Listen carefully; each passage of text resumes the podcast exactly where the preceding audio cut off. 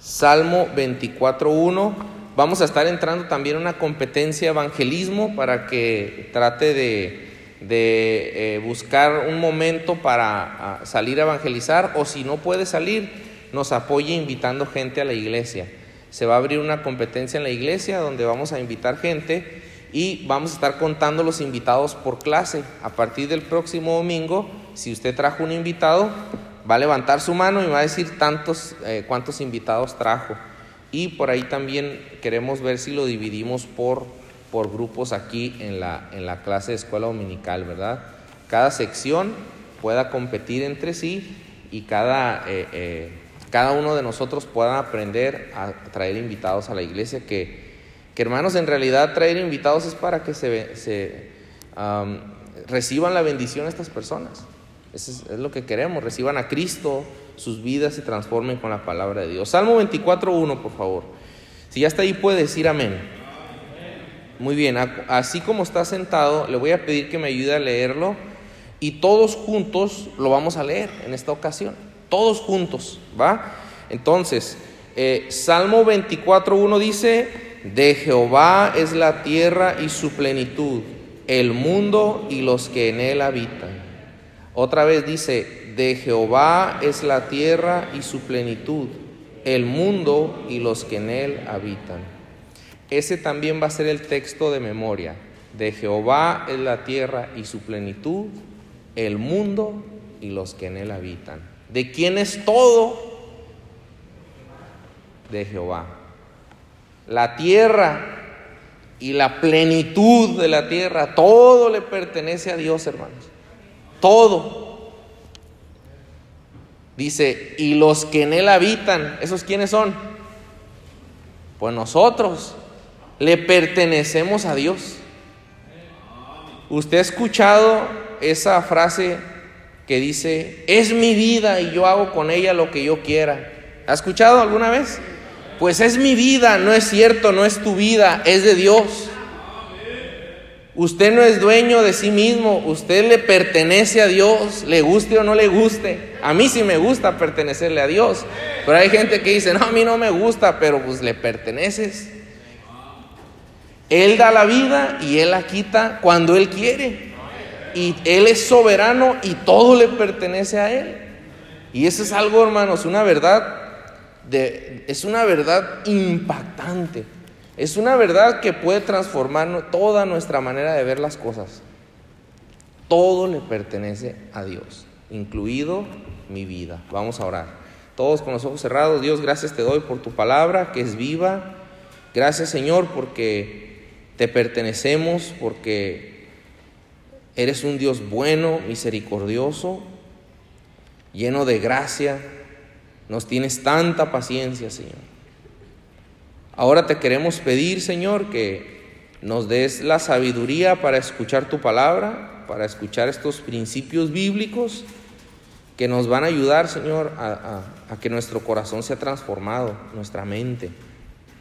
Límpianos, Padre. Te necesitamos mucho. Límpiame, Señor. Te necesito mucho para poder transmitir tu palabra con claridad y que sea tu palabra lo que quede grabado en los corazones. Te lo pedimos en nombre de Cristo Jesús. Amén. Entender el concepto bíblico de mayordomía, hermanos, nos va a ayudar a cambiar toda nuestra manera de pensar. Desde la lección número uno, usted ya podrá entender que, que todo, puede ser, todo puede cambiar y que todo debe cambiar. Y que la manera de analizar y ver todos los temas eh, es diferente cuando entendemos esta doctrina. En el número uno, si usted trae una pluma, póngale la definición de mayordomía. Una disculpa que no contemplé el tema de plumas y si alguien eh, no trae, pero, pero lo voy a, considerar para, para la próxima semana por si algunos vienen sin pluma, ¿verdad? Igual yo puedo prestar una. ¿A alguien le falta?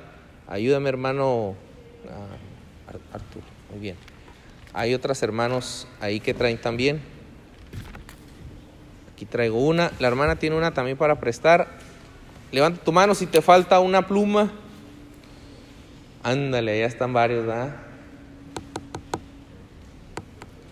Muy bien. Ya la próxima semana me traigo varias plumitas. Eh, entonces, en el número uno ponga la palabra mayordomía. Mayordomía. La definición de mayordomía. Y ahí dice, mayordomía, cargo o empleo de administrador. Mayordomo, criado principal a cuyo cargo está el gobierno económico de una casa o hacienda persona cuyo cargo estaba en la casa real el cuidado de la servidumbre del estado de los caballeros, jefe principal del palacio, a cuyo cargo estaba el cuidado y gobierno de la casa del rey. El mayordomo en Génesis 39.4, se me acompaña para allá, se encarga de supervisar, cuidar, consignar, encomendar y gobernar. En Génesis 39, José llega como esclavo de Potifar. Génesis 39. Eh, José es llevado a Egipto y Potifar es un oficial de Faraón, si está visto en el capítulo 39 de Génesis. Y vamos a ver el concepto de mayordomía en un personaje, aquí en este caso es José. Dice, llevado pues José a Egipto, Potifar, oficial de Faraón, capitán de la guardia, varón egipcio, lo compró de los ismaelitas que lo habían llevado allá, o sea, era esclavo de Potifar. Mas Jehová estaba con José y fue varón próspero y estaba en la casa de su amo el egipcio. Y vio su amo que Jehová estaba con él y que todo lo que él hacía, Jehová lo hacía prosperar en su mano. Hacía yo José gracia en sus ojos y le servía y le hizo mayordomo de su casa y entregó en su poder, ¿qué dice? todo lo que tenía. O sea que el mayordomo, al hacerlo mayordomo, le entrega en su poder todo lo que tenía. Sus, no sé, sus animales, su casa, sus tierras, sus criados. Dice, tú vas a ser el mayordomo. Eh, cuando, cuando era ah, joven, niño, a veces mira, llegué a ver novelas. ¿Algunos miran novelas? Perdón, hermano, no miren novelas.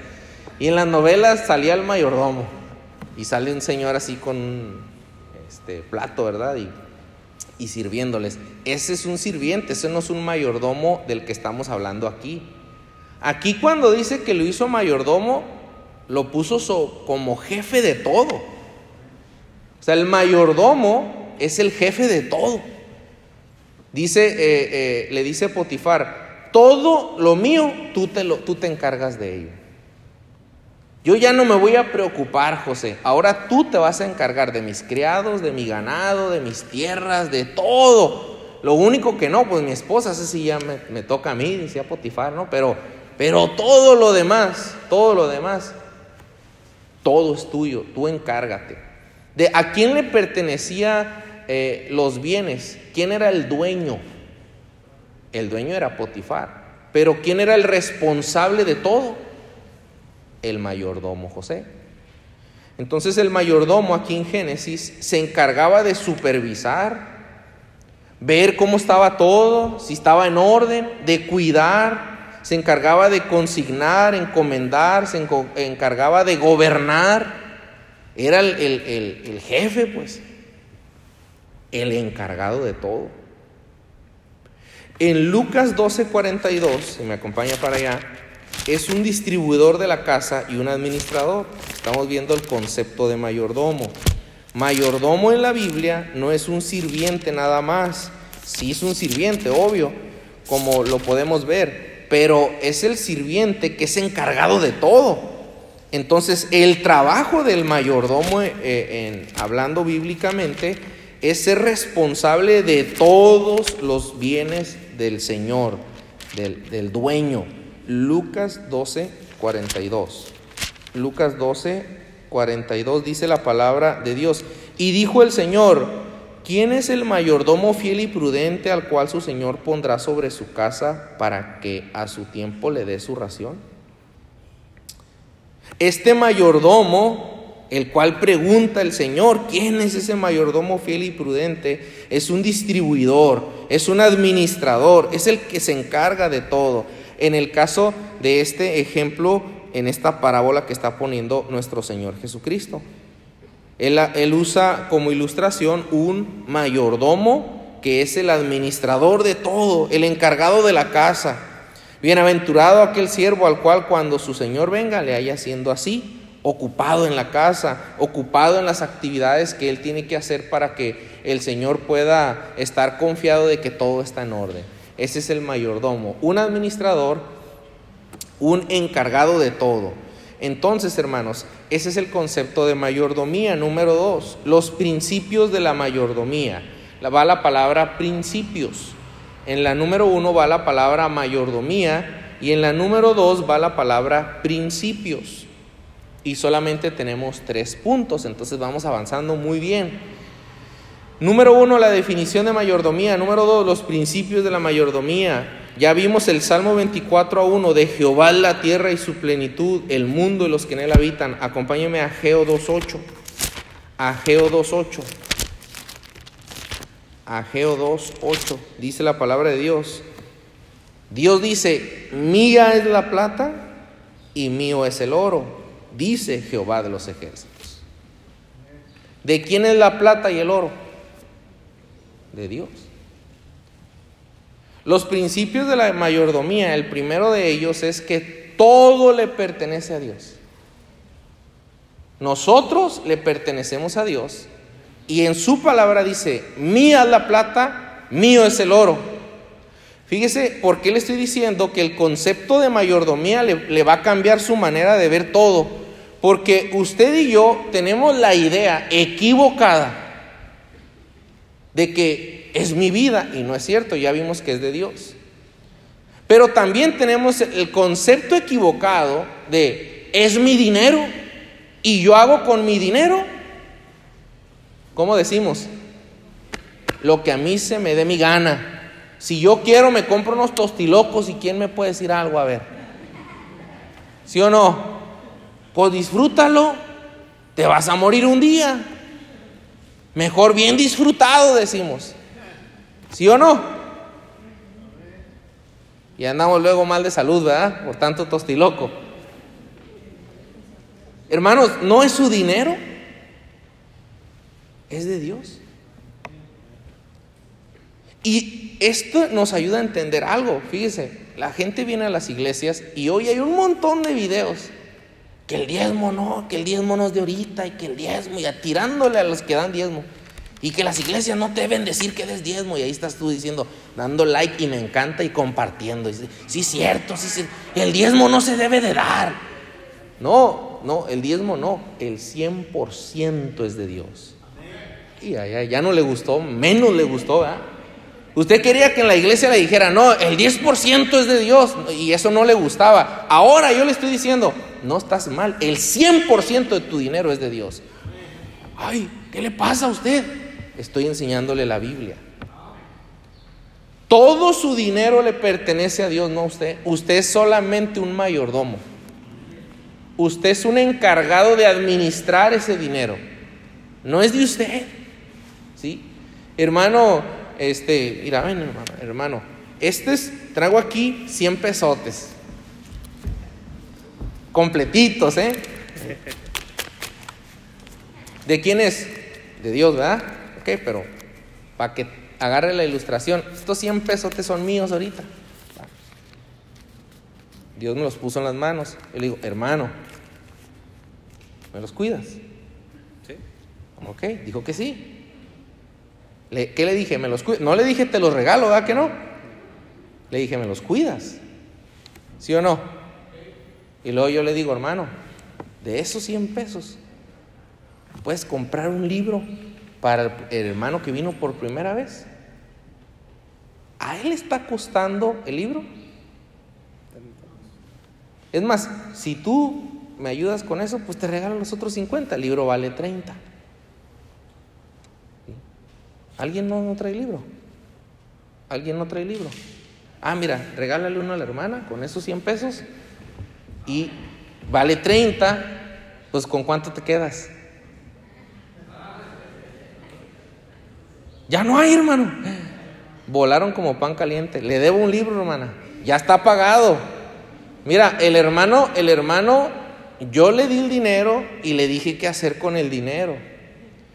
El hermano no hizo nada para conseguirlo, yo se lo regalé. No es de él. Yo le dije, hermano, 30 pesos son para el libro y se lo dan a la hermana cuando la otra semana ya vamos a tener más libros. ¿Sí? Le quedaron todavía 70 pesos. Ya le digo, hermano, esos 70 pesos que te regalé, yo te los di y yo es mi dinero, yo estoy decidiendo qué voy a qué voy a hacer con ese dinero, ¿sí? No, no, quédatelo, pero ocupo que des el 10%. Aquí en la iglesia. ¿Sí? ¿El 10% cuánto es? 7 pesos, es mucho. Hermano, hasta 10 va a dar. No, echa los 7, va a echar los 10. Yo digo, no, pero no sé ahí. Yo nomás le estoy encargando que eche cuánto? 7. ¿De quién es el dinero? No de él. ¿Sí? Yo se lo estoy encomendando para que compre, ya lo hizo, el libro, pues la otra semana, hermana, se lo debemos. Pero el diezmo le dije, lo dejas a la iglesia y lo demás, hermano, una coquita, si quieres, un agua más saludable. ¿Sí? No tanto, 50 pesos, ¿no? Lo que tú quieras hacer con él, ahí, pues ya, te lo dejo para que te compres algo para lo que tú quieras. Así es como nosotros tenemos que aprender a ver los recursos. Si de esos 100 pesos yo todavía le dijera, me regresas los 70, compraste el libro, me regresas los 70, ¿se va a enojar él? ¿Por qué no? ¿De quién era? Mío. Y yo hago con mi dinero como yo quiera porque soy el dueño de ese dinero. Estoy ilustrando que así es como Dios lo tiene contemplado. Y hermanos, nada más esta verdad que te acabo de enseñar tiene que cambiar toda tu manera de ver todo. Todo tu manera. O sea, hermano, me está diciendo que ya no puedo hacer lo que yo quiera. No, desde nunca debiste hacer lo que tú quieras. Siempre tuviste que haber contemplado a Dios. Pero está bien, por alguna razón lo ignorabas o no querías verlo, pero ahorita estás aquí, ya lo estás viendo. Ahora tienes que contemplar a Dios en tus recursos. Porque la ilustración del dinero es lo material que más nosotros le entendemos, pero en realidad, hermanos, es que somos, tenemos más cosas que dinero. ¿Sí? ¿Quién, ¿Quién me puede decir con mano arriba qué más tenemos que no sea dinero? Tiempo. ¿Qué más? Salud. Tenemos dones. ¿Qué? Paz. Los hijos, hermana. Qué tremendo. Yo estaba pensando en eso cuando estaba estudiando esto. Dije, un día Dios me va a pedir cuentas por mis hijos. Hoy te di tres. ¿Qué hiciste con ellos? No, pues Señor, nomás les daba el celular para qué. Uh, hermanos, ahorita te da risa, pero cuando tengas que ver la cara al Señor y decirle, Señor, yo nomás le daba el celular, te va a dar una vergüenza. Nos va a dar un... No, hermanos, nos va a dar no nomás vergüenza, nos, nos vamos a sentir muy mal. Cuando después veamos el resultado de lo que estamos haciendo con lo que Dios nos ha dado, vamos a lamentarnos y decir, ¿por qué no lo cuide bien? ¿Por qué no hice lo que debía de hacer? Y es lamentable que el mayordomo se tenga que lamentar cuando pudo haber cuidado bien las cosas. entonces tenemos tantas cosas, la vida, la salud, tenemos, mira hermanos, eh, ayer, antier, eh, no recuerdo, en la semana, yo iba así eh, caminando y venía una persona en silla de ruedas y sin sus dos piernas. Y y se disculpó porque sintió que se atravesó. Él se está disculpando. Y él no se está atravesando, él está tratando de pasar en su silla de ruedas. Alguien lo iba ayudando, pero yo tengo mis dos piernas. Yo puedo caminar y puedo ir a, a donde yo quiera con mis piernas. Tengo mis manos, tengo mis ojos, puedo mirar. Tengo muchas cosas, hermano. Y usted también, también tiene muchas cosas. Y todo lo que tenemos, yo tengo que entender, no es mío. es de Dios. Estas piernas son de Dios. No van a donde quiere uno, van a donde Dios quiere. Te digo que este principio de mayordomía y de entender qué es, te cambia la manera de ver todo. El número, inciso B, la mayordomía es la administración de los bienes de otro. Ahí en Génesis 39 nos quedamos en el 4 y seguimos en el 35. En Génesis 39, 5. Acompáñenme por favor. Génesis 39,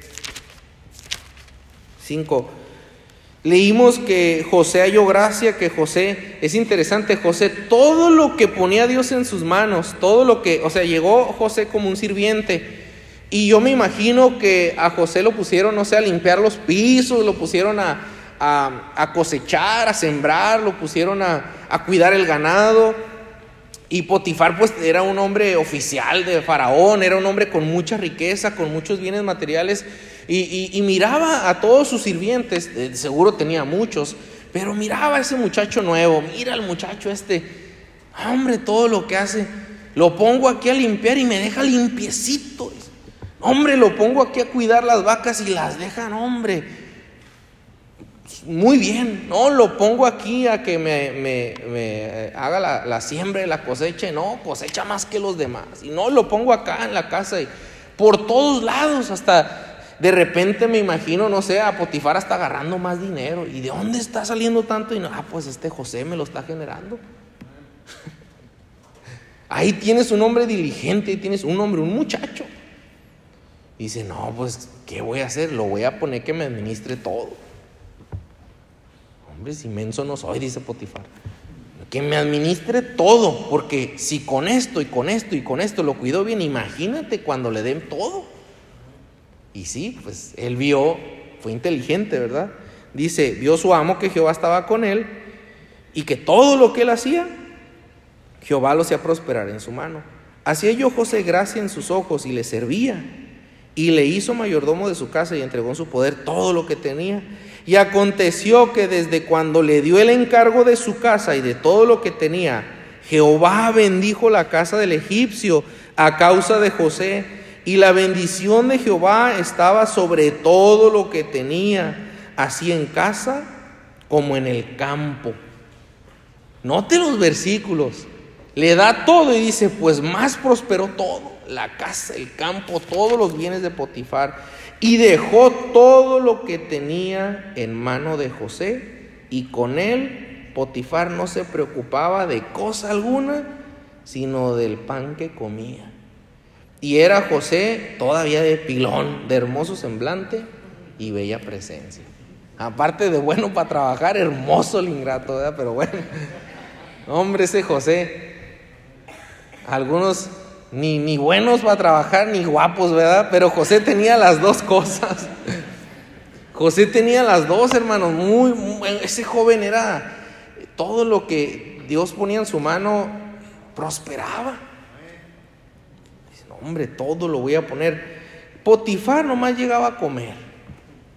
Y me imagino que José le tenía hasta servido ya todo y hasta muy buena la comida. Y, ahora este platillo, ¿quién se le ocurrió? Se le ocurrió a José. Vamos, para consentir al patrón, decía José. Es que hermanos, ese es, esos, estos que estamos viendo aquí, tú sabes que así es la vida. Usted sabe que el trabajo donde va, usted trabaja y es diligente y usted lo hace prosperar. El patrón que va a decir, hey, pues asciéndelo. Hey, pues, mira, hasta aprendió inglés, mira, hasta me hace ganar más, mira, no, pues dale más. Y así a cada uno de nosotros, hermanos. La mayordomía es la administración de los bienes de otro. Aquí lo interesante que, resulta, hermanos, es que José entendía que todas las cosas no eran de él, eran de su patrón. Y nosotros, cuando no es nuestro, no, hermanos, somos bien descuidados. No, si es de nosotros, sí, cuídalo. Pero es prestado y lo maltratas. Hasta decimos cuando va un carro rápido, uh, de seguro ni es de él, ¿sí o no? Ahí va manejando entre los topes de Tijuana y dice, no, de seguro es prestado, es de la empresa. ¿Por qué decimos eso, hermanos? Porque nos conocemos como cultura, como pueblo, como humanos. No nomás la cultura, como humanos. Somos sinvergüenzas, somos descuidados, somos así. ¿Verdad? Y no deberíamos de ser así. Deberíamos de ser como José. Deberíamos ser cuidadosos, deberíamos de ser responsables, deberíamos de ser diligentes, porque no nos pertenece. Si le prestan un carro y usted dice, no, pues voy manejando un carro ajeno, no me vaya a pasar algo, lo manejas con cuidado, ¿verdad? No es tuyo. Así, hermanos, deberíamos de ver las cosas como de otro y no pensar como, ah, pues no es mío, que le hagan como quieran. Ese es el problema de muchos que venimos a la iglesia, que dicen, ah, pues que el pastor haga su gimnasio. No, hermanos, que, esta es nuestra iglesia, hermanos. Y ese va a ser nuestro gimnasio. De nuestros hijos, de, de todos. Sí, amén. Qué bendición. Va a ser del pastor y también de nosotros y también de nuestros hijos. Es de, es de Dios al final de cuentas. Y estamos en un equipo. Estamos en uno mismo. Y cuando uno viene, no, eso es que eso es de él. Y no es mío. Entonces no le voy a echar ganas porque no es mío. Estamos viéndolo mal. Lo estamos viendo de una forma no como José. No, pues es que la iglesia, mira, este, ahí la iglesia, ellos, allá ellos. A ver, espérate, aquí donde estamos, pues estás tú sentado. Ahí está disfrutando la banca. Sus hijos en la cuna hasta aire tienen. En las clases de niños, bien acondicionadas. Los maestros bien preparados. Hermanos, yo entendí esto de, joven y yo dije, no, yo tengo que participar en dar a mi iglesia. No es como que me obligan o me revisan o me andan ahí. Y, tú diste y tienes que dar porque es uno. No, yo quiero dar porque yo quiero ver esto crecer. Si usted se fija en el, en el plan, le falta una ala al templo, le falta un balcón y sería más fácil que lo construyéramos entre todos si vemos esto como algo que Dios nos dejó a todos nosotros para administrarlo y participamos todos nosotros. ¿Sí me va siguiendo? Entonces, y no vemos, ah, ah, no, pues es de ellos. No, no, ellos es de nosotros, hermanos. ¿Sí? El, el, el cristiano que no puede ver el esforzarse por aquello que no es suyo, demuestra una mentalidad inmadura y egoísta. Porque piensa, ah, es que no es mío. No, nada es tuyo. Dice, no, es mi casita. Yo estoy pagando la ninfonavit. Esa sí es mía. No, hermano, es de Dios. Tu casita Infonavit también le pertenece. No, pero yo con el sudor. Sí, ¿con cuál sudor? De las manos que Dios te dio y de los pies que Dios te dio y de la vida que Dios te dio. ¿De ese sudor hablas? Entonces, esa casita de Infonavit que tanto te ha costado, que tanto amas, disfrútala. Para eso te la dejó tener el Señor, para que la disfrutes. Tú eres su José y esa es tu casita y ver, disfrútela, pero cuídela. ¿Sí? Administrela bien. ¿Sí? Recuerde que es mía. Va de pasada. Algunos piensan que es tuya. Este, hablando humanamente, es del banco, hermano, es, es del gobierno, es de Infonavit, todavía no es tuya. Hasta que terminen los 30 años de pago. ya se me desanimaron algunos, ¿verdad? Es que no, son 30 años en Infonavit a pagar una casa, está terrible. Y luego ni le bajas a los, a los pagos, ¿verdad? Todos los cristianos somos mayordomos, vea Mateo 25, 14. Todos los cristianos somos mayordomos, Mateo 25, 14. Hermanos, es, este principio te cambia la manera de ver todo el cristianismo. Ya ahora haya sentido muchas cosas. Entonces, ¿por qué damos? ¿Por qué hacemos? ¿Por qué? Pues porque todo le pertenece a Dios y a mí me dejó como administrador de las cosas que puso en mis manos. Mateo 25, 14 dice la palabra de Dios, porque el reino de los cielos, mire el cristianismo, el reino de los cielos es como un hombre que yéndose lejos llamó a sus siervos y les entregó sus bienes. A uno dio cinco talentos, a otro dos y a otro uno a cada uno conforme a su capacidad, y luego se fue lejos. Y el que había recibido cinco talentos fue y negoció con ellos y ganó otros cinco talentos. Asimismo, el que había recibido dos ganó también otros dos. Pero el que había recibido uno fue y cavó en la tierra y escondió el dinero de su señor. Después de mucho tiempo vino el señor de aquellos siervos y arregló cuentas con ellos. Y llegando el que había recibido cinco talentos, trajo otros cinco talentos, diciendo, Señor, con cinco talentos me entregaste, aquí tienes, he ganado otros cinco talentos sobre ellos. Y su Señor le dijo, bien, buen siervo y fiel, sobre poco has sido fiel, ¿sobre qué? Sobre mucho te pondré, entra en el gozo de tu Señor. Llegando también el que había recibido dos talentos, dijo, Señor, dos talentos me entregaste, aquí tienes, he ganado otros dos talentos sobre ellos. Su Señor le dijo, bien, buen siervo y fiel, sobre poco has sido fiel, sobre mucho te pondré, entra en el gozo de tu Señor. Pero llegando también el que había recibido un talento, pobrecito, nomás uno, ¿verdad? La mayoría de nosotros, pobrecito, a él no le haga nada. No, el Señor mira lo que hace. El Señor te conocía que eres hombre duro. Señor, dijo él, te conocía que eres hombre duro, que ciegas donde no sembraste y recoges donde no esparciste. Por lo cual tuve miedo y fui y escondí tu talento en la tierra. Aquí tienes lo que es tuyo. O sea, nomás le regresó el talento. Respondiendo su Señor le dijo, siervo malo y negligente. Sabías que ciego donde no sembré y que recojo donde no esparcí. Por tanto, debías haber dado mi dinero a los banqueros y al venir yo hubiera recibido lo que es mío con los intereses.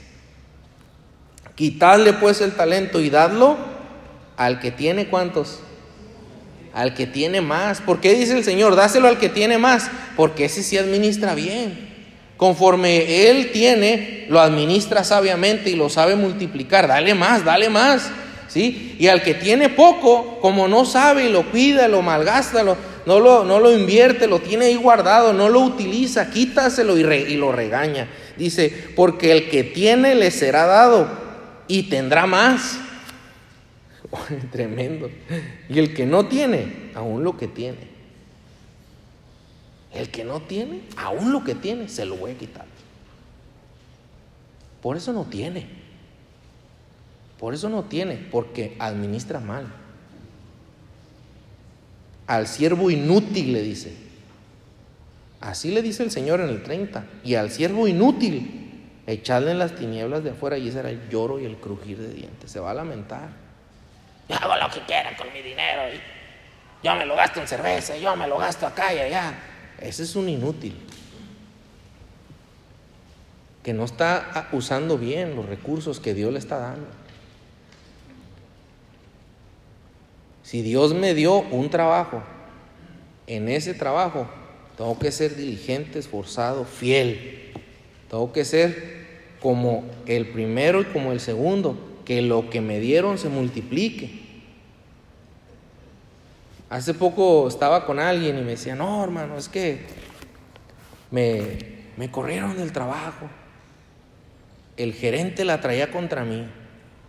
Y luego le dije, ¿y, y antes de ese trabajo dónde estabas? No, estaba en una tienda de supermercados y ahí el, supervisor la traía contra mí. ¿Y antes de esa dónde estabas? Y, y, entre esta y la otra cuánto tiempo duró? No, pues en este duró un mes, en esta duré dos meses. Y, en, a ver, como en un año o algo así le pregunté, no me acuerdo, ¿cuántos trabajos llevas? Como seis. Pero siempre alguien trae algo contra mí. Pues sí, que es un flojo. ¿Cómo no? Donde sea que vayas, flojo, van a traer algo contra ti. Todo el mundo está contra mí. Pues sí, te contratan para hacer algo y no lo haces. Pues claro que va a estar contra ti. ¿Cómo no? Contratas a alguien que es diligente, que es trabajador, que es, hombre, que te produce, que multiplica, no, hombre, hasta lo asciendes y hasta le das bonos y más y más y más. Hermanos, esto es, está en la Biblia. La, administración, los principios de la mayordomía, todo le pertenece a Dios. La mayordomía, la administración de los bienes de otro, todos los cristianos somos mayordomos, todos vamos a rendir cuentas.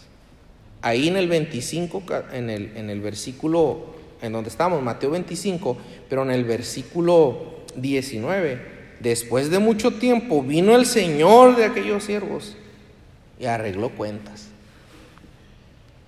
Recibió unos cinco talentos, el otro dos y el otro uno. Y dijeron, no, pues pasó mucho tiempo. Y el Señor no viene, y el Señor no viene, y no viene. Y pasaba más tiempo, y más tiempo, y más tiempo, y no llega. Pero un día llegó el Señor. Y cuando llegó les dijo, a ver, a ti te di cinco. ¿Qué hiciste con esos cinco? me cuentas. La otra semana yo voy a agarrarle hermano y ya se me fue, ¿verdad?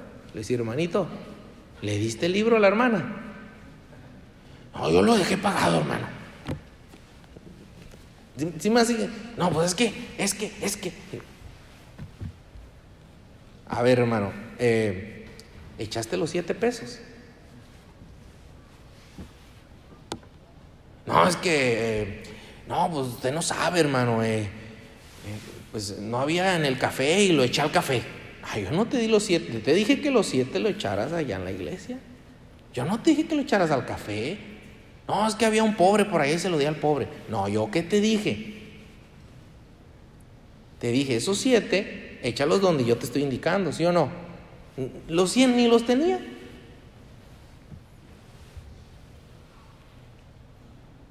Pero voy a pedir cuentas.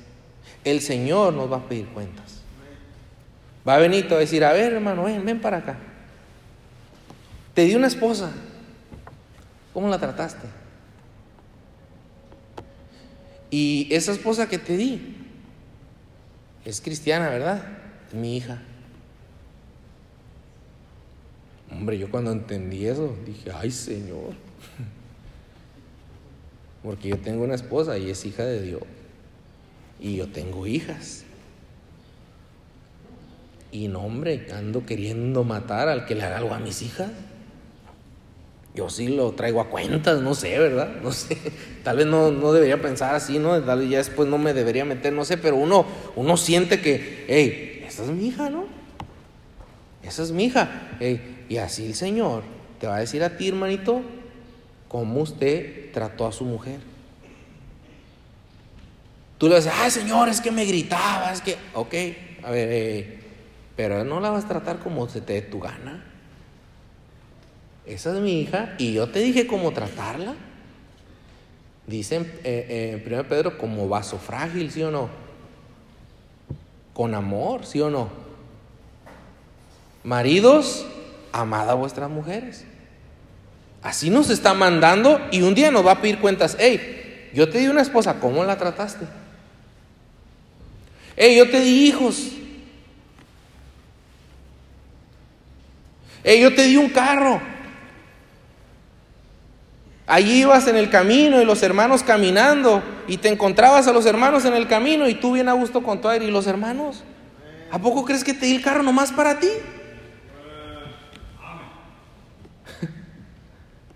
Porque algunos es como si todos de ellos. Ay, estos hermanos cómo estorban en el camino. ¿Te imaginas la mentalidad? Ahí va su aguinaldo. Ay, aguinaldo, para el pavo, para los regalos, para hacerle un cuarto extra a la casa. Para mí, para mí, para mí, para mí, para mí. Por eso estamos como estamos, hermanos, todos frustrados, todos codiciáis y no tenéis, matáis y ardéis de envidia, combatís y lucháis, pero no tenéis lo que deseáis porque no pedís, dice Santiago 4. Santiago te exhorta, dice, hey, Codicias y codicias y codicias. Puro se trata de mí, de mí. Oye, hermano, el, el del dinero, hable del dinero ya, porque yo quiero más dinero. ¿Para qué lo quieres? Para mí. Porque no me alcanza a mí. Ese es el problema. Somos malos mayordomos. Se requiere del mayordomo que sea hallado fiel. Primero los Corintios 4.2, primero los Corintios 4.2. Todo lo que tenemos es de Dios. Él nos va a pedir cuentas. No creas que vas a escapar. Tú eh, andas ahí como si nada, dices, ah, pues yo hago lo que quiero con lo que tengo. No, hermano, hermano, no. No, lee Apocalipsis. Y estaban delante de Dios, de pie ante Dios, y los libros fueron abiertos. Estaban escritas todas las obras, dice. Ay, ay, ay. Todas. No es como que, ay, yo hago lo que quiero. No, vamos a rendir cuentas. Primero los Corintios 4.2. Dice la palabra de Dios. Ahora bien, se requiere de los administradores, o sea, nosotros, que cada uno sea hallado. ¿Cómo? Que cuando el Señor venga, tú estés fiel. Y que cuando te pida cuentas, ¿eh? ¿cómo trataste a tu esposa, Señor? Pues la traté bien, mira. Como una princesa, porque es hija de un rey, amén. ¿Y cómo trataste a tus hijos? Bien, Señor. Yo los llevaba a tu casa cada domingo, puntualmente. ¿Y cómo trataste estos recursos que te di? Bien, Señor. Mira, apoyaba a los misioneros. Bien. No, algunos con una vergüenza.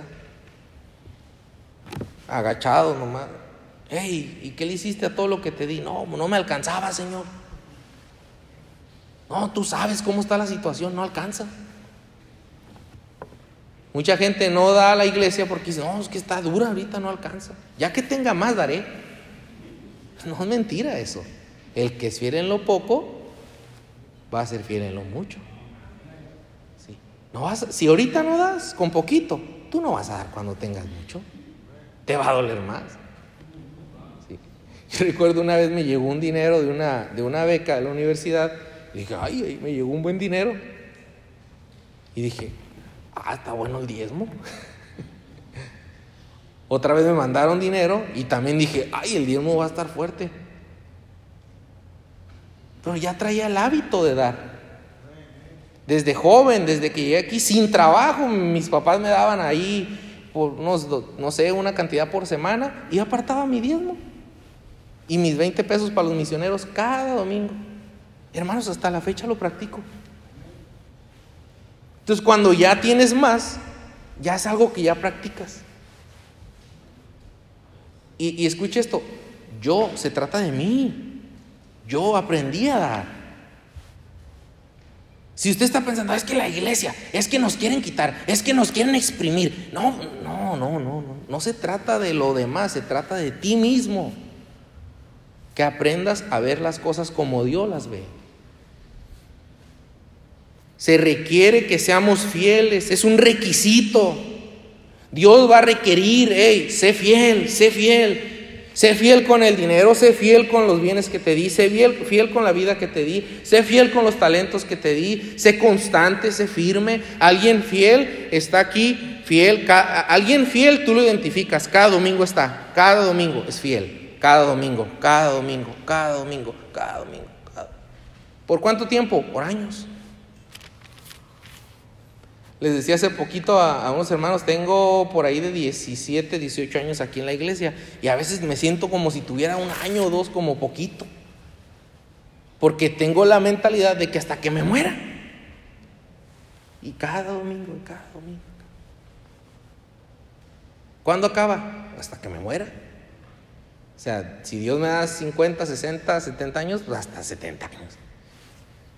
Y yo quisiera que un día celebrar con mi esposa 50 años de casados. Me encantaría un día algo así. Tenemos 15, ahí la llevamos. Pero digo 15, poquitos. No, un día tener 50, qué bendición. Te fijas, te cambia la mentalidad totalmente.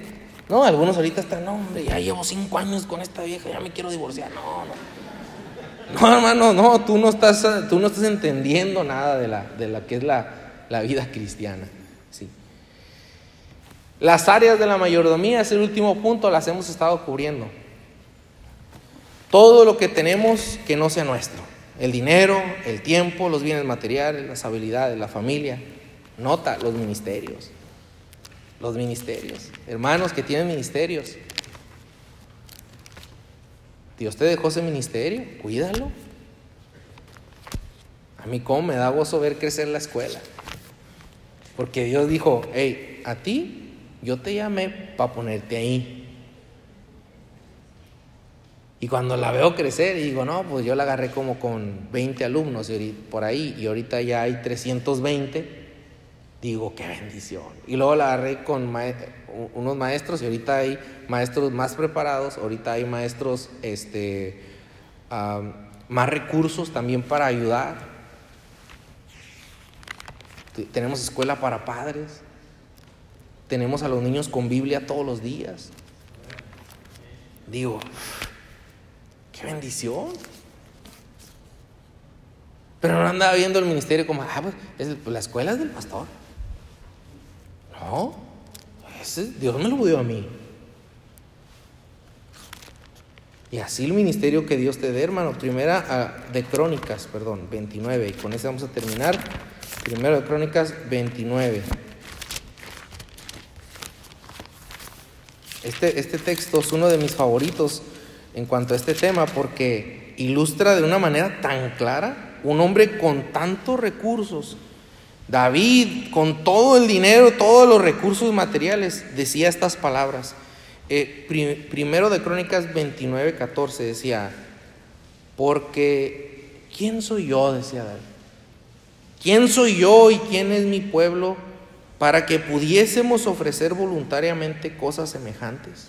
Ellos estaban ofreciendo muchas riquezas, estaban ofreciendo para, para la dedicación del templo, estaban agradecidos ofreciendo ahí todo de los recursos que tenían. Y decía él, ¿quién soy yo y quién es este pueblo para ofrecerte a ti algo? Y lo decía ahí en el último, pues todo es tuyo y de lo recibido de tu mano te damos. Oh, este texto está tremendo. Señor, pues ¿quién somos nosotros? Todo es tuyo. De lo que tú nos das, de eso mismo te damos. Así que chiste, pues Señor, que somos nada.